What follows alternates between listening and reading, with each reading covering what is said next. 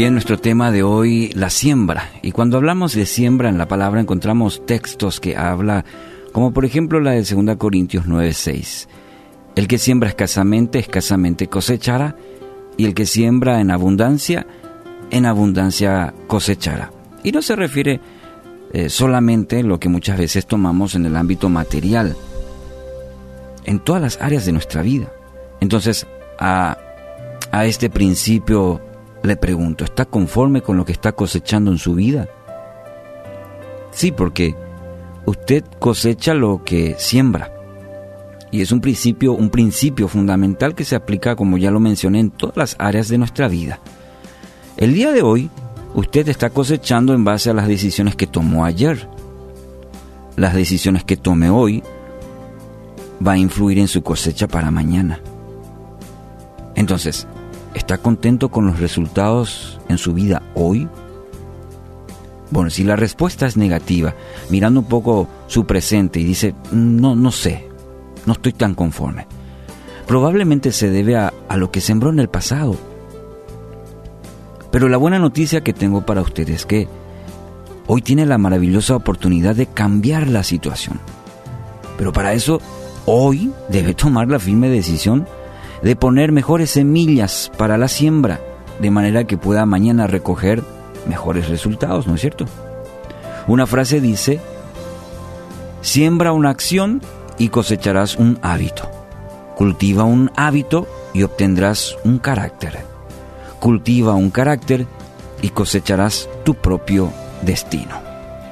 Debe empezar por sembrar una acción hoy si de repente venía haciendo algo y no es lo correcto, pues bueno, cambie, siembre una acción correcta, después persevere en ello para que se vuelva un hábito. Es muy común hoy en día tener una buena actitud, decir, sí, voy a cambiar, pero no podemos perseverar en ello y se echa a perder.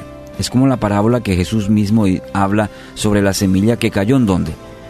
Entre pedregales y vienen las tribulaciones y uno se olvida y se seca. Entonces, empiece por sembrar una acción, luego persevere en ello para que eso se vuelva un hábito. Acciones como amar, perdonar, practicar la generosidad, la empatía con los demás. Si usted empieza a sembrar en su vida, en todo y, y con todos, luego será un estilo de vida se va a convertir en su carácter y el resultado del mismo marcará su destino. Por eso la importancia de evaluar lo que estamos sembrando hoy. Bueno, y si lo aplicamos al ámbito espiritual, si no empieza a profundizar hoy su relación con Dios, si es una relación que, bueno, es de altibajos, hoy puedo estar bien, mañana eh, por los problemas, por las situaciones o por mi estado de ánimo, mi relación con Dios bueno, algo no, funciona bien. Tiene que empezar a profundizar su relación con Dios hoy, si aplicamos este principio. ¿Cómo? A través de la oración, el estudio de la palabra, la comunión con otros creyentes. Entonces lo más seguro es que su cosecha eh, dependerá de cuánto ha invertido en estos aspectos. Si lo hace de forma esporádica, bueno, la cosecha también será muy pobre.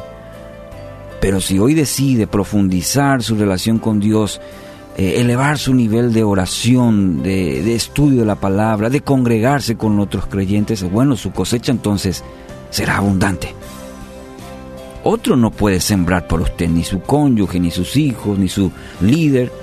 Cada uno toma decisiones. Por eso es muy importante que hoy tome la decisión de sembrar buenas semillas en todas las áreas de su vida. No mire los obstáculos, o quizás los merecimientos. Simplemente persevere en sembrar semillas que en su tiempo le traerán cosecha de mucho gozo. Gálatas 6:9 dice, así que no nos cansemos de hacer el bien. A su debido tiempo cosecharemos numerosas bendiciones y la condición es esta, si no nos damos por vencidos. Hoy empiece a dar pasos de fe, amigo, amiga. Siembre buenas semillas y confíe que la cosecha será abundante para su vida.